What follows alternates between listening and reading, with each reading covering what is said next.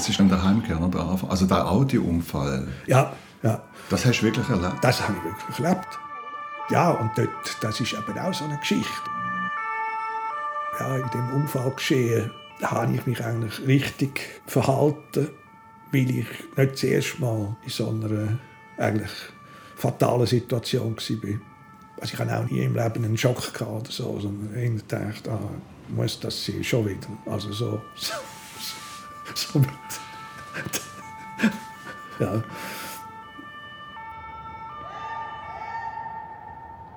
Ich war mir nicht abhanden gekommen. Dort habe ich von acht Liter Blut, die ich ungefähr habe, fast vier verloren. Und das ist eigentlich die, die absolute Grenze. Das habe ich eigentlich auch äh, relativ gut überlebt. Ich kannte meinen Namen.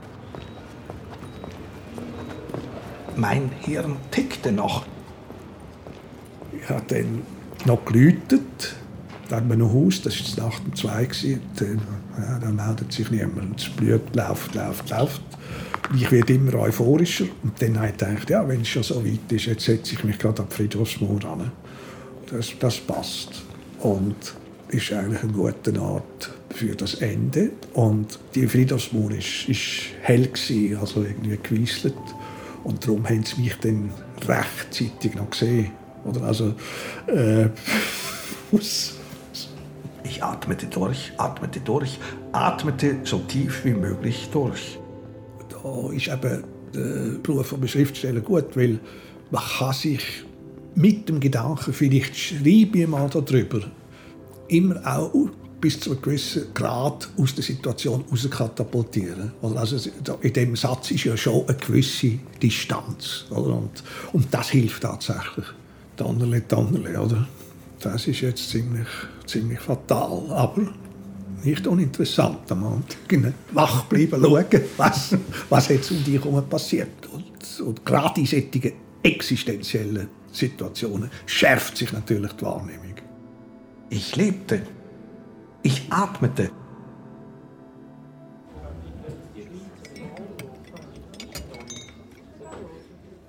Bei Heimkehr, ich habe nicht gewusst, was los ist. Wo ich eigentlich immer auf Konzentration arbeite, Ich habe plötzlich ganz anders geschrieben, nämlich in Wucherungen, in Metastasen. Mhm. Und das heißt, das Schreiben hat etwas ausgedrückt, was mir nicht bewusst war. Mhm. Ich habe aber immer wieder versucht, das Buch zu konzentrieren. Das ist mir nicht gelungen. Das wuchert, das metastasiert, mhm. das mhm. läuft aus dem Ruder. Also das ist der Krebs.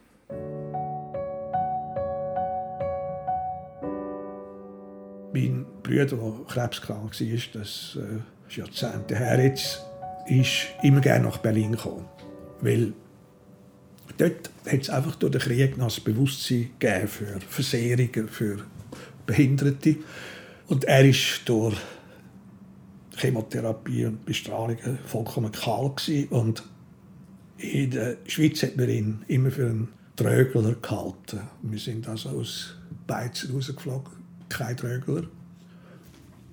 Wenn man dann da krank wird, merkt man, äh, dass man wieder fremd wird in einer gesunden Welt. Also da, da also zum Beispiel in in Berlin, äh, sind wir ständig, weil dort so eine Praxis gegeben in der Nähe von meiner Wohnung Leute, die mit einem äh, Urinbeutel ihre Spaziergänge oder ihre Einkäufe gemacht haben oder, oder den Urinbeutel außen am Mantel angehängt haben und so. Das, das habe ich jetzt in der Schweiz nie gesehen. Nicht einmal in der Gegend vom Spital. Und ich würde mich da auch nicht getrauen, mit meinem Beutel so rumzulaufen. Das ist in Berlin kein Problem. Und der äußere Schein ist in der Schweiz irgendwie wichtiger als in Berlin. Ja. Also, wenn man angezogen ist, wenn ja, man ja. sich präsentiert.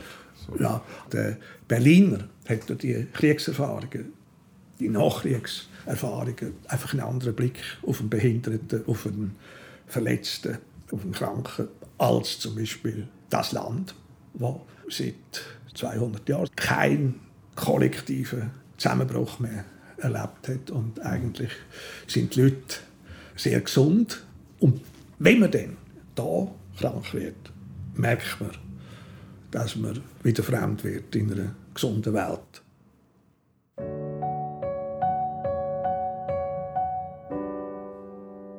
Man ist ein gesunder Mensch, als ich ins Spital gegangen bin mit einem Koffer hat mir noch auf dem Bahnhof in Zürich jemand schöne Ferien gewünscht. Schöne Ferien, Thomas. Bei Rüstung in das Unispital spaziert und 24 Stunden später liegt mir flach. In den Träumen bin ich immer wieder gesund und bin dann furchtbar verschrocken, als ich verwacht bin und sozusagen unbeweglich und das Schläuche angeschlossen im, im Bett gelegen bin. Und dann fängt eigentlich in so einem Spital oder mit so einer Krankheit ganz ein abenteuerlicher Trip an. Also man macht Erfahrungen, die man vorher noch nicht mit sich gemacht hat. Man lernt sich von einer ganz anderen Seite kennen.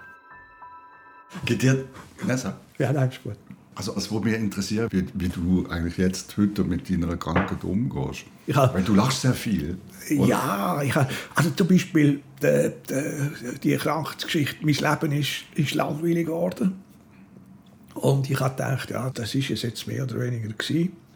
Und dann ist die Krankheit gekommen und das war die abenteuerlichste Reise und Erfahrung meines Lebens. Aber ich will sie nicht nochmal erleben, oder? Also im Gegenteil, also hoffentlich nie mehr, aber spannend ist es gewesen. Oder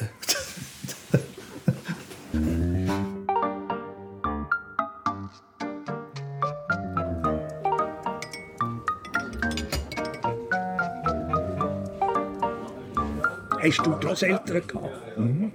Auch noch so, die erzählt haben oder so? Ja. ja. Also ich hatte einen Großvater, auch eine Großmutter. der Großvater mit dem erzählt, dass ich auf der Titanic war und so. Ich habe das geglaubt. hat er später herausgefunden, dass es gar nicht stimmt. Aber er war auf der Carpassia. Das ist das Schiff, das erst den Titanic gerettet hat. Und darum hat er das natürlich alles hautnah erlebt. Oder? Dementsprechend. Du hast also das Geschichtenfabulieren vom, von deinem Großvater. Also das ist schon aus dieser, dieser Ecke gekommen. Das ist so, die, die, er hat sich noch duelliert in Polen, im Winterwald. Und das ist. Äh, ja.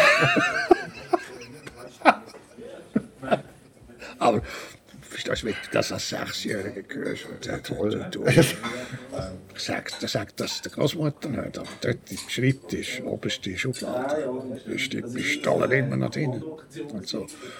Ich habe von ihm Trick übernommen, von dem so, der Kind, ist meine Cousine, raus erzählt und hat gewusst vom Großvater, es ist gut, wenn man so ein Ding, Symbol hat, wo man kann sagen kann, dass äh, ich habe die Schublade gar nicht aufgemacht, aber natürlich überzeugt gewesen, dort ist die Pistole drin.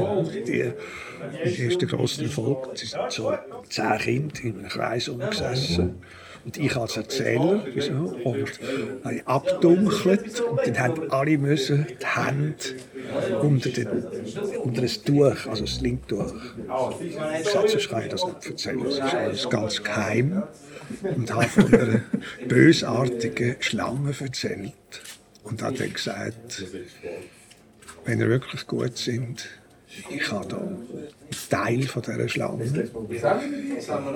Die können das von Hand zu Hand geben, aber nicht gehen lassen. Sonst bissen sie Ich hatte eine Seife, wo ich einfach ein bisschen nass gemacht habe. Dann ist die Seife von Hand zu Hand. Ein Schrei nach dem anderen.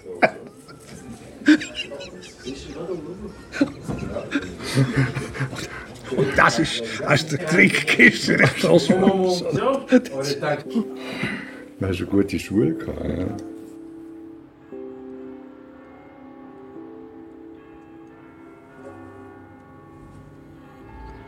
Schweigen. Angst vor Stille. Ein ewiger Winter. Ein ewiger Winter. Bäume und Autos. Bäume und Autos und Menschen. Im Zustand der Vereisung. Im Zustand der Vereisung. Wohin man auch blickt, tote Materie. Mit einem Schlag erstorben. Ausgeknipst. Ausgeknipst. Die Modelleisenbahn des Sohnes, halbfertig. Halbfertig. Verstaubt. Hast du Angst vor dem Tod? Ja, ich bin mal in dieser Situation gsi, beim Autounfall, bin ich am Verblüten und das ist eine Maiennacht und ich habe gedacht, hey, hey, hey, die Häuser da vorne, die habe ich ja immer so furchtbar gefunden. Die sind ja grandios, das sind ja Paläste. Und das Gras. Wieso bin ich nie auf so einer Wiese gesessen in einer Maiennacht? Das Gras, das ist ja, ist das schön, so weich und feucht und also die Erde, Gaia und der Himmel, die Sterne. Bin eine absolute Euphorie gekommen, dass die Welt so schön ist, wie ich das nie erlebt habe. Und der Krankenwagenarzt der hat mir dann gesagt, ich sie bittet, mich sein zu lassen. Also ich wollte, so schön ist die mir, ich wollte in dieser Situation bleiben und jetzt, jetzt weiterreisen. Und seither muss ich sagen, ist die Angst natürlich äh, ja, wie jeder Mensch, oder? Also jedes Lebewesen, man will lieber leben als.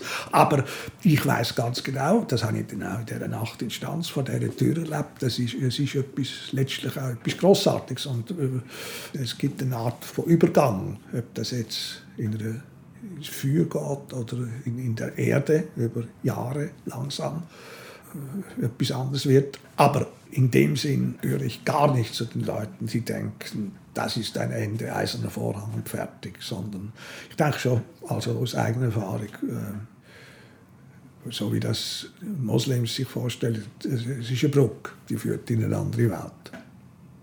Was hast du vorher gemeint mit jetzt holt mit die Religion ein? Ja, dass ich dann plötzlich denke, ja, ich komme Angst über, dass doch so etwas, oder als Bub äh, hat man uns gesagt, es, es kommt dann der jüngste Tag und das letzte Gericht und wehe, oder? Also zum Beispiel bin ich Kiel beten für meinen Freund Marcel, weil der Pfarrer Stockli gesagt hat, eins können wir garantieren, der ich auf der Rost gelegt. Wenn es mal so weit ist. bin ich ganz allein gekillt, so als achtjähriger Bub oder so. Habe gesagt, lieb Gott, wenn es dich gibt, also bitte mach das nicht mit dem Marcel. Und da habe ich einfach gedacht, solche Bilder, Ängste, Urängste, oder, die in dieser Zeit eingepflanzt werden, die, die werden wieder wach. Also vielleicht noch abstrakten Sinn, aber da war dann das pure Gegenteil der Fall. Gewesen.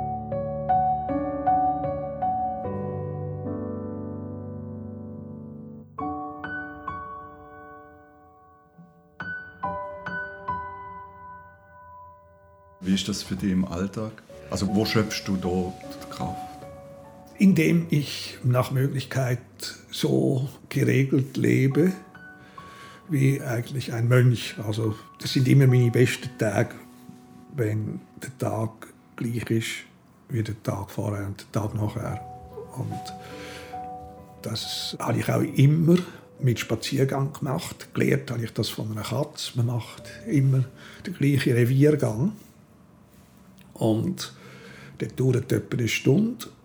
Und dann sieht man auf dem Gang alle Veränderungen.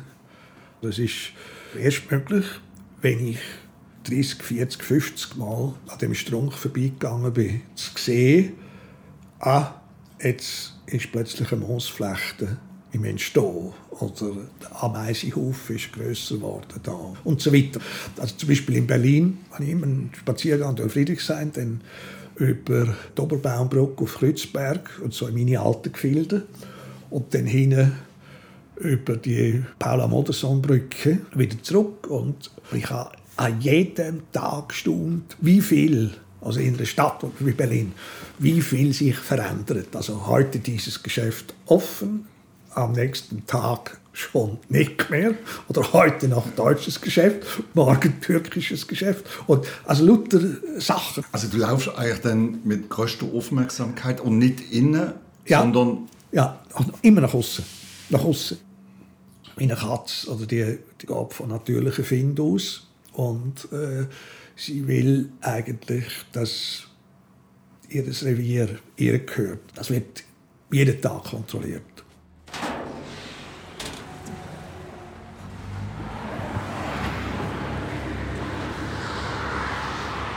Und das ist jetzt einer von deinen Spaziergängen. Ja.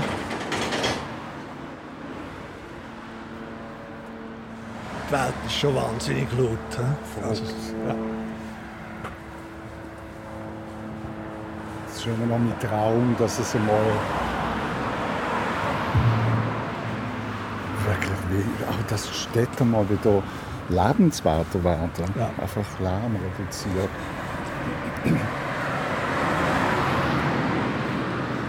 Was hast du sonst für Geräusche gern? Ja, das geht ähnlich intim. Das ist jetzt, also Vogelpfeife ist ja nicht unbedingt das Geräusch, oder? Oder wie sagst du dem? Doch. Auch, ja. Was, was sagst du? Musik? Musik, ja. Wirklich? ja.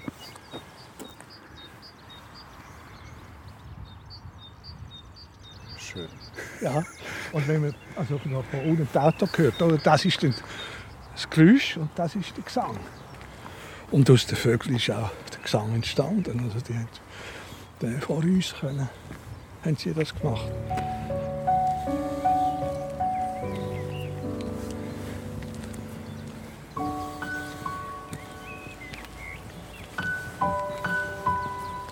Ja.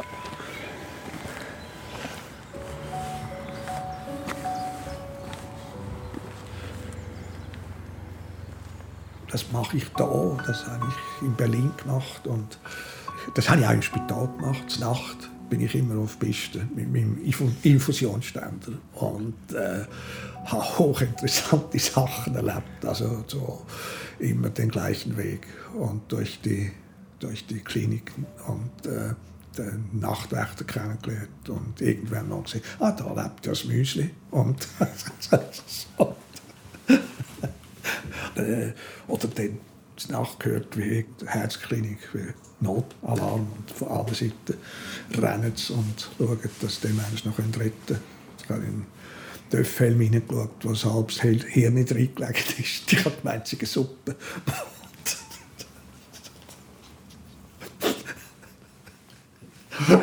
Aber oder, es ist dann einfach, ist dann einfach nicht langweilig. Ich habe so reingeschaut und der schmeckt ein bisschen komisch da. Und was ist denn das? Und dann kommt er, oh, da ist es ja. Und äh, was, was? Äh, das Hirn.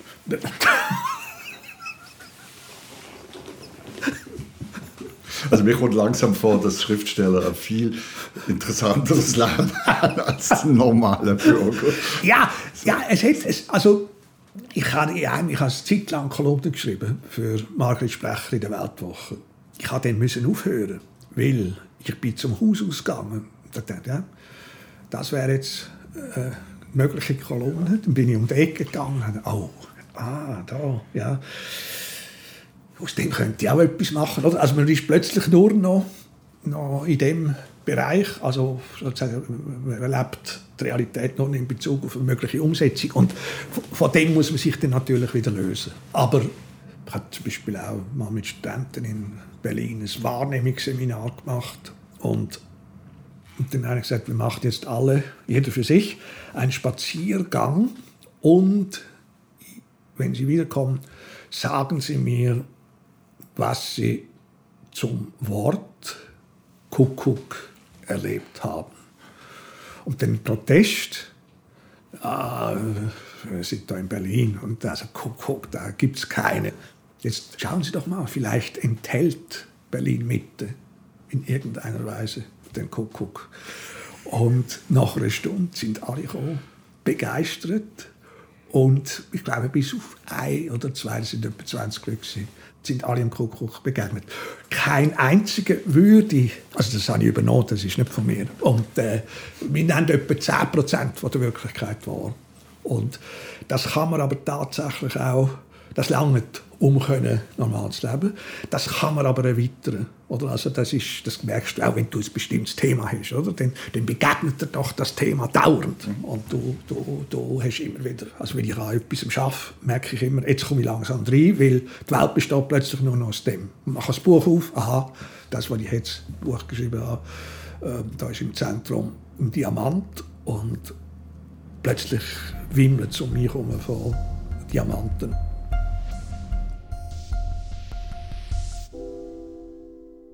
Das Zimmer kam mir bekannt vor. Rechter Hand glich der wurmstichige Schrank einem Beichtstuhl. Auf dem Bord Verbände und Salbendosen. War es das falsche Zimmer? Hm. Sonderbar. Nichts passte zusammen. Ich bin in Unispital rauf und genau 24 Stunden später bin ich ein Rach gewesen, was dann ganz lang gegangen ist, bis ich wieder irgendwie nur zum Bett raus konnte.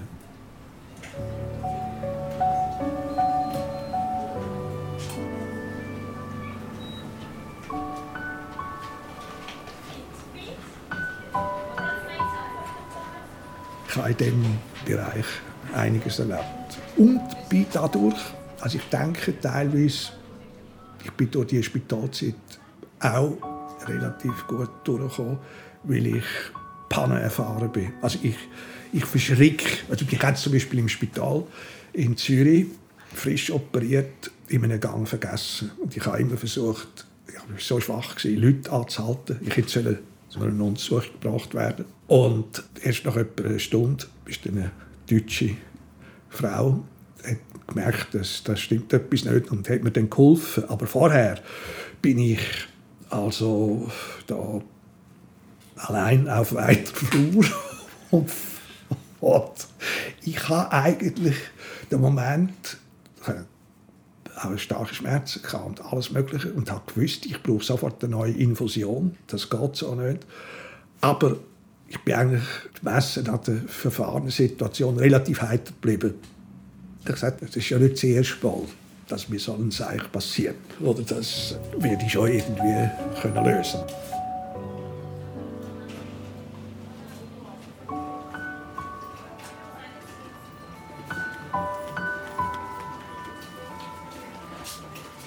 Katja ziemlich gepflegt, als ich dann wieder in Berlin war. Sie hat für mich gelernt, Lymphdrainage machen und so. Und dann ist sie aber immer aus ihrer Wohnung gekommen, zu mir mit einem Hübli als Krankenschwester verkleidet. Und ich war der Herr Lehmann, der Stinkstiger von der Uro 8. Und sie hat mich dann gepflegt und gemacht und hat gesagt, jetzt reißen Sie sich zusammen, Herr Lehmann, sonst hole ich Oberschwester Martha Boll. Ich gesagt, nicht die Ball, nicht die Ball, bitte nicht. Oder? Und so eine kleine Szene haben wir gespielt. Und dann hat sie sozusagen ihre Huben abgezogen und sagt, sorry Thomas, sorry Katja.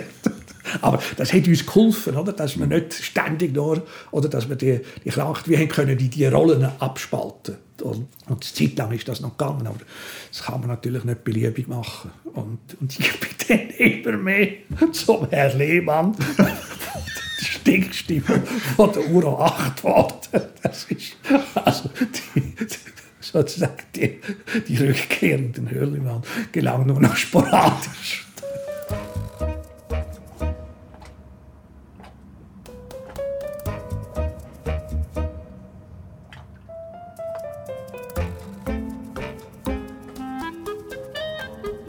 da hat dann Katja natürlich sozusagen körperliche Mühe gehabt, auf den Menschen, der sie ihnen aufschaut, jetzt plötzlich abzuschauen. Vorher doch irgendwie der starke Mann, sehr machohafte Züg und äh, plötzlich bin ich das Gegenteil gewesen, also sozusagen ein Wrack und das ist ihr schwer gefallen und das habe ich aber auch gut können verstehen sie nicht mit dem Krebs zusammen sein. Plötzlich bin ich das gewesen und nicht mehr viel anders. Also das habe ich dann am Rand von meiner Krankheit bei mehreren äh, Paaren erlebt. Das ist ganz schwierig. Weißt, wenn dann der eine so aus seiner gewohnten Rolle aussteigt, etwas ganz anderes. Also ich habe zum Beispiel beim Militär, du hast ein Gewändchen an, du ziehst das Gewändchen ab, bist du sofort nicht mehr Soldat. Also das dauert wirklich nicht zwei Sekunden. Bei der Klosterschule, Ferien, Kutten weg, bist du sofort über einen Zögling gewesen. Und wenn du jetzt also in so eine Situation kommst und du verwachst, hängst an neun Schläuchen, das kannst du nicht abziehen. Also, also das ist sozusagen dann deine neue Uniform, deine neue Haut, dein neuer Körper. Und das ist ein vollständig anderer als der, wo du vorher warst. Und das ist für mich eigentlich das Schwierigste gewesen. und das ist für Katja unlösbar gewesen, weil sie einen anderen Körper eigentlich geliebt hat und den Körper hat sie nicht mehr lieben Also wir haben lang gekämpft, aber, aber äh, wenn es dann auch müssen, den Kampf aufgeben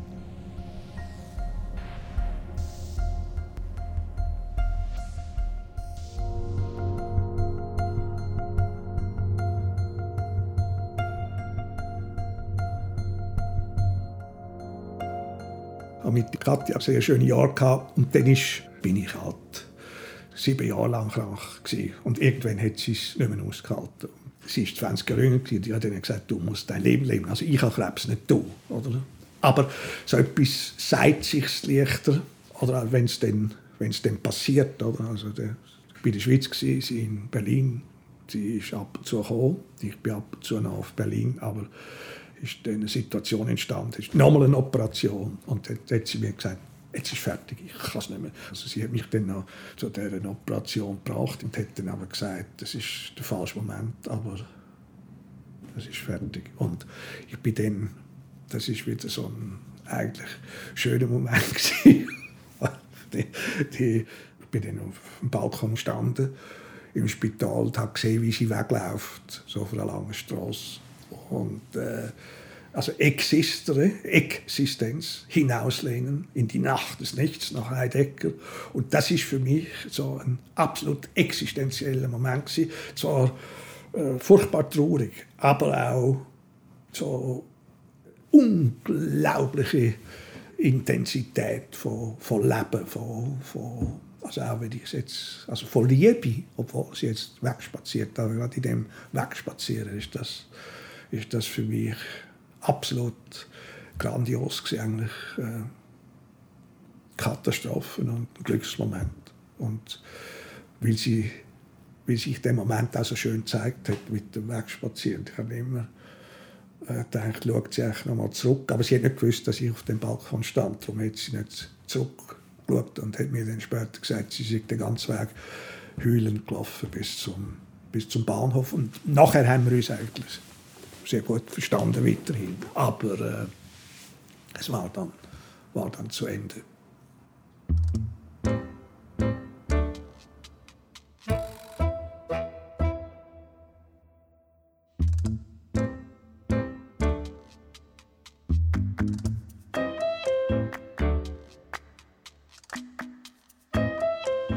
Bodo Strauß zitiert hier eine Altersbeschreibung, ich finde die ganz schön. Das Alter erscheint mir mehr und mehr nicht etwas als der düstere Vorhof des Todes, sondern als der große Urlaub nach der Überanstrengung des Sinnes, des Herzens und des Geistes, die Leben hieß. Schön, ne? Ja. Marcel Jouandou. Ja. Empfindest du das ähnlich? Ja, muss ich darüber nachdenken. Als düsteren Vorhof des Todes empfinde ich das Alter nicht. Wie ist es bei dir? Oder fühlst du dich einfach noch gar nicht alt? Also du bist ja jünger als ich. Das ist natürlich... Ja, so am Übergang. Also noch Ja. nicht, das Ja. tatsächlich noch nicht so richtig. Und Urlaub, also Urlaub oder Rentengefühl habe ich gar nicht. Die Sinne sind eher wacher als früher. Also das, das, da könnte ich jetzt nicht sagen, nach der Überanstrengung der Sinne kommt der unangestrengte Urlaub gar nicht. Also der zweite Teil vom Zitat würde ich sagen, stimmt bei mir. Nein, stimmt beide nicht. Vorhof ist auch nicht. Und weise wird man auch nicht. Nein, nein, nein. In dem nein. Klischee. Nein, das glaube ich ganz und gar nicht, weil es eigentlich in jedem Lebensalter fängt man wieder von vorne an. Oder also, nein, keine Weisheit. Weit entfernt.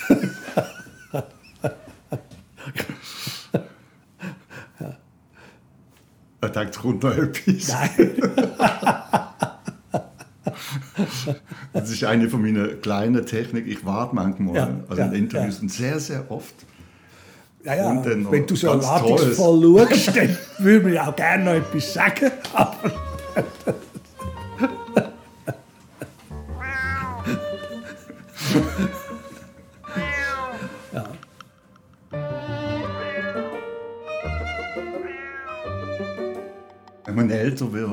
auch immer Tendenz, oder aufs Leben zurückzuschauen. Machst du das jetzt? Und gibt es so auch Sachen, wo du bereust? Ja, also ich mache das jetzt nicht jeden Tag oder so, äh, gar nicht. Da versuche ich viel eher, mich auf das einzulassen, was jetzt vor dem Fenster ist, der See, die Natur, es wird Abend. Und dann sitze ich nicht da und denke, was war einmal, wie war das früher? Gewesen? Gar nicht. Aber zum Beispiel in dieser Nacht, die ich vorher erzählt habe, ich weiß, also jetzt ist es 12 Uhr, in vier Stunden kommen sie. Oder dann weiß ich nicht mehr, wie es weitergeht. Dann ist die Tür, dann kommt die Schwelle. Und da habe ich jetzt ganz intensiv über mein Leben nachgedacht. Und da bin ich zu einem seltsamen Resultat gekommen. Ich habe nichts bereut, was ich gemacht habe. Bin mit jedem Blödsinn letztlich einverstanden gewesen. Ich gesagt, ja gut, das ist natürlich ein Schuss in den Ofen gewesen und das ist schief gegangen. Aber ich habe es gemacht. Und ich muss jetzt nicht da liegen und hadern und sagen, hätte ich doch, wäre ich nur. Und das, was ich bedauert habe, das sind die Sachen, die ich nicht gemacht habe. Das nicht Ausgelebte, das habe ich bedauert.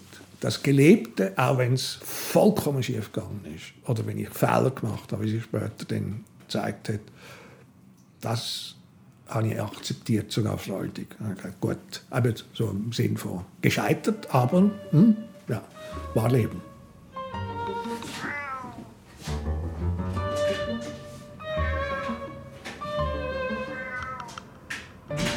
Was hat es mit den Katzen auf sich?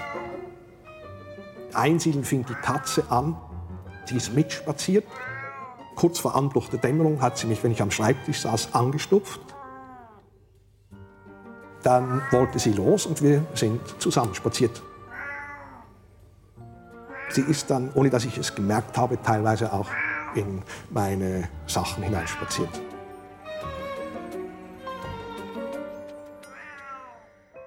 Im Stauferhof bekam ich eine Kammer unter dem Dach. In den Nächten legte sich ein Kater über meinen Hals. Es gelang mir, den Kater vor dem Staufer zu verbergen. Denn alle Kater und Katzen wurden mit Kälbermilch gefüttert. Und waren sie zwei Jahre alt, stach sie der Staufer ab und beizte sie ein. Das schmecke ihm, sagte er. Besser als Hasen. Erst verschlang er die Leber, dann den Braten. Ist der Kater abgelöst worden eigentlich als Tier? Oder ist der für dich immer noch... Also der, der, der ist ein Mufti, Löwe? Oder? ja, jetzt ist, nein, jetzt ist ein Schwan. Es gibt einen Einzelschwan. Also Schwan sind ja immer Paare. Und äh, also die sind bei mir äh, Fenster im Geschrauen und im einen Schwan ist ein Angel im Hals gesteckt und ich habe den Wildhüter angeläutet und die sind gekommen und haben dann das Tier erlöst. Und der andere Schwan kommt seither immer zu mir. Er ist sozusagen solitär geblieben, hat sich nicht mehr neu. Und und äh, manchmal schlaft er da oder weckt mich am Morgen. Und, und äh, darum muss ich immer Brot haben, weil das verlangt dann natürlich mit äh, Und was vorher der Katz war, das ist jetzt der alternde Schwan. Und äh, wir verstehen uns sehr gut. Und, hast du etwas gelernt von ihm? äh, ja, ich möchte so gut können schlafen wie er. Aber, das, aber sonst im Leben hat es grässliche Stimme. Also, also der Schwan taucht auf im Phaidon, in dem eigentlich schönsten Dialog von Platon. Also Sokrates trinkt den Schillingsbecher und seine Jünger weinen. Und er sagt, äh, ich will gar nicht traurig sein, denke nur an die Schwäne. Die Schwäne wissen, also der Flug in die anderen Gefilde, das ist etwas Schönes, also der Übergang. Deshalb singen sie im Sterben. Und äh, wenn wir etwas von den Schwänen lernen können, wäre es das. Der sterbende Schwan, also sie, sie sterben sind. Vielleicht wissen ihr mehr als mehr. Wahrscheinlich. Meint jedenfalls der Sokrates. Du, du ah, Ja. ich höre auf. Hast du genug? Ja, Thomas, vielen Dank für die wirklich spannende Stunde mit dir im Bootshaus. Nennst du das eigentlich Bootshaus? Oder? Ja, es ist eigentlich eher ein Fährhaus. Fährhaus. Also es ist, da war der gewesen, und das gefällt mir natürlich noch besser. Und das ist natürlich, das ist eine mythische Situation. Also das ist einer der ältesten Mythos, dass sozusagen die Acherusische See ist und man fährt über und kommt zum anderen Ufer und unterwegs vergisst man alles, was man gemacht hat. Also die, die Verwandlung in den Schatten heißt auch, dass Tosse vergessen, wenn man denen nachkommt. Äh, weiß man nicht, dass man einmal so in einem Interview das andere erzählt hat. Das löst sich dann auf, gelöscht.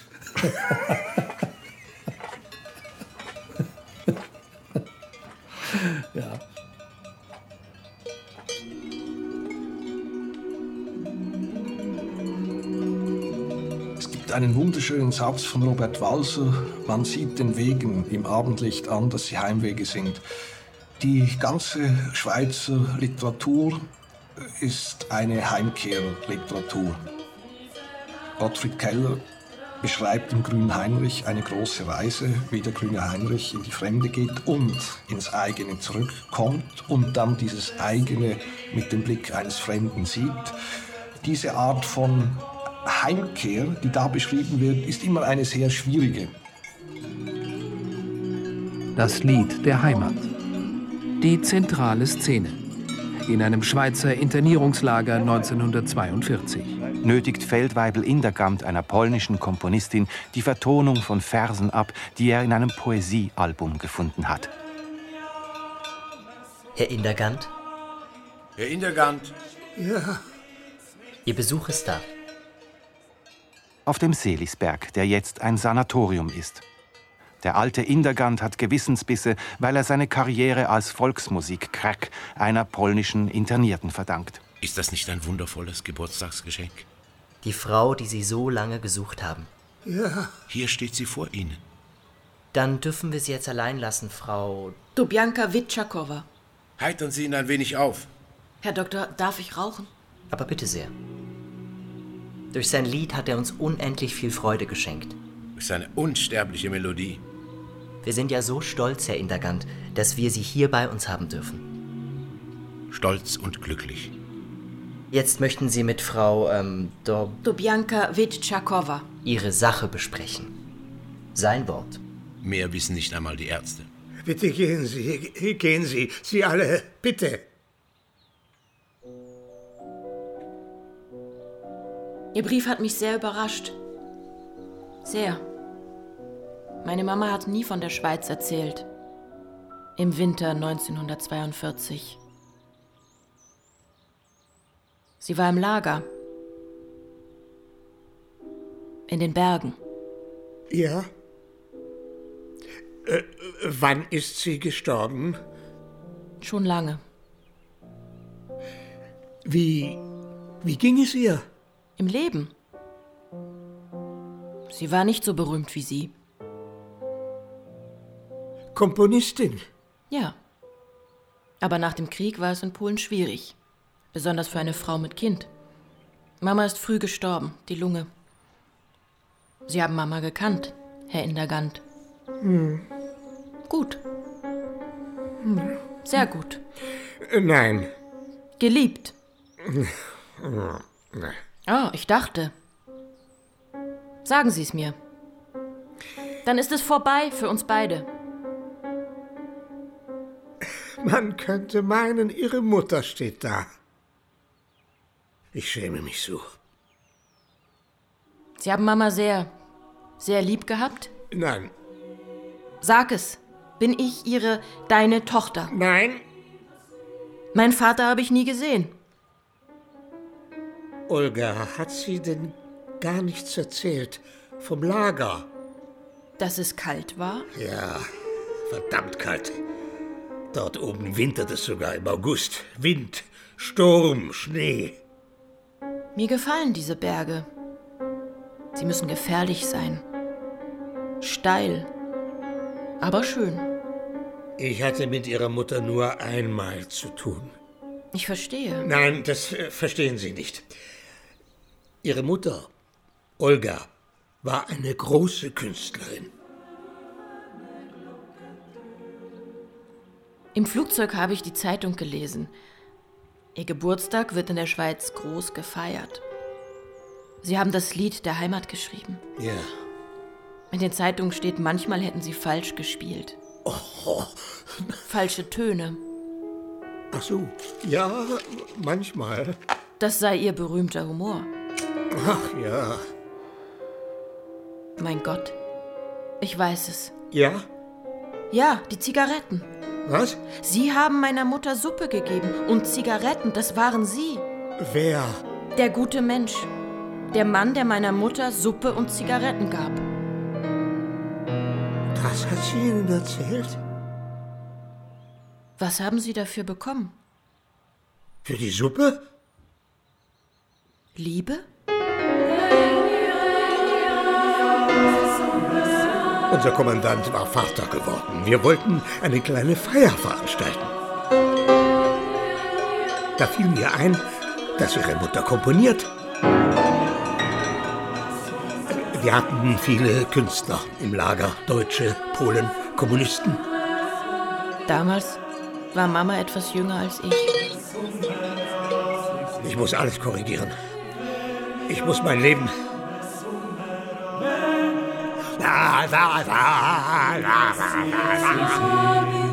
Ich muss alles korrigieren. Ich muss mein Leben, mein, mein ganzes Leben für nichtig erklären. Meine Berühmtheit, mein Humor, mein Geld, alles nur geborgt. Olga. Von dem Lied habe ich 50 Jahre gelebt. Mehr als 50 Jahre. Es verging kein Tag, ohne dass ich es nicht irgendwo gesungen habe. La, la, la, la, la, la, la. Sie wollen es hören, wieder und immer wieder. Und ich. La, la, la, la, la, la, la. Ich habe Angst, Olga. Vor Ihnen habe ich Angst. Vor mir? Vor dem Lied. Sie sollten sich nicht anstrengen, Herr Indergant.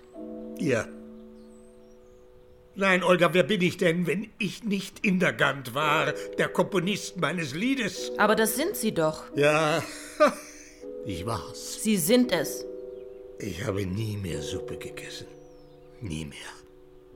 Sie hat recht gehabt. Es war ein schön lüpfiger Abgrund voll guter Suppe. Und ich. Sie haben Fieber. Alles war ein einziger Schwindel. Ich bin so musikalisch wie ein Gemsbock. Ich konnte damals ja nicht einmal Noten lesen. Ist das Ihr Humor? Ja. Die Wahrheit ist, Olga. Olga. Die Wahrheit ist, dass Ihre Mutter. Ich konnte doch nicht wissen, dass es dermaßen einschlägt. Die Liebe. Die Melodie. Eine schöne, lüpfige Melodie. Volkstümlich. Geboren aus dem Geist unseres Landes. Entschuldigen Sie, aber ich verstehe nicht. Alles war ein einziger Schwindel. Ich, ich möchte so nicht sterben, Olga. Sie sollen jetzt wissen, vor aller Welt, sollen Sie wissen, dass das Lied, dieses schöne Lied, das Lied der Heimat. Herr Indergant, melde Ihnen den Sonnenberg zum Geburtstagsständchen bereit. Wir alle wünschen Ihnen Glück Glück, Gesundheit. Und einen hochverdienten Abend Ihres erfüllten Künstlerlebens. Olga. Und vor allem, Herr Indergant, vor allem möchten wir danken. Olga. Wir danken Ihnen von Herzen für Ihr Lied. Es ist das reinste Gold. Die Seele dieses Landes. Landes. Lyrik. Lyrik. Das Lied. Musik. Musik. Poesie. Poesie. Es wird bleiben. Ihr Lied wird bleiben. Das Lied. Ihr Lied wird bleiben. Olga. Ja? Ihr Lied wird bleiben. Das Lied. Das Lied hat. Alle miteinander. Und zwei.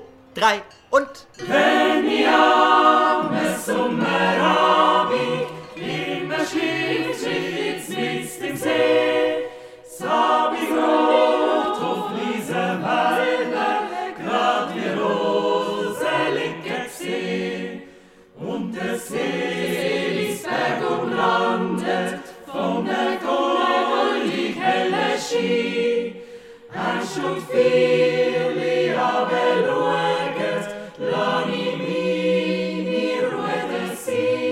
Mama hat nie von der Schweiz erzählt. 1942. Im Lager. Das Lied hat Herr Indergant? Hören Sie mich? Herr Intergant, hören Sie mich? Das Herz. Er war ein so guter Mensch. Guter Mensch. Das Herz. Das Lied der Heimat.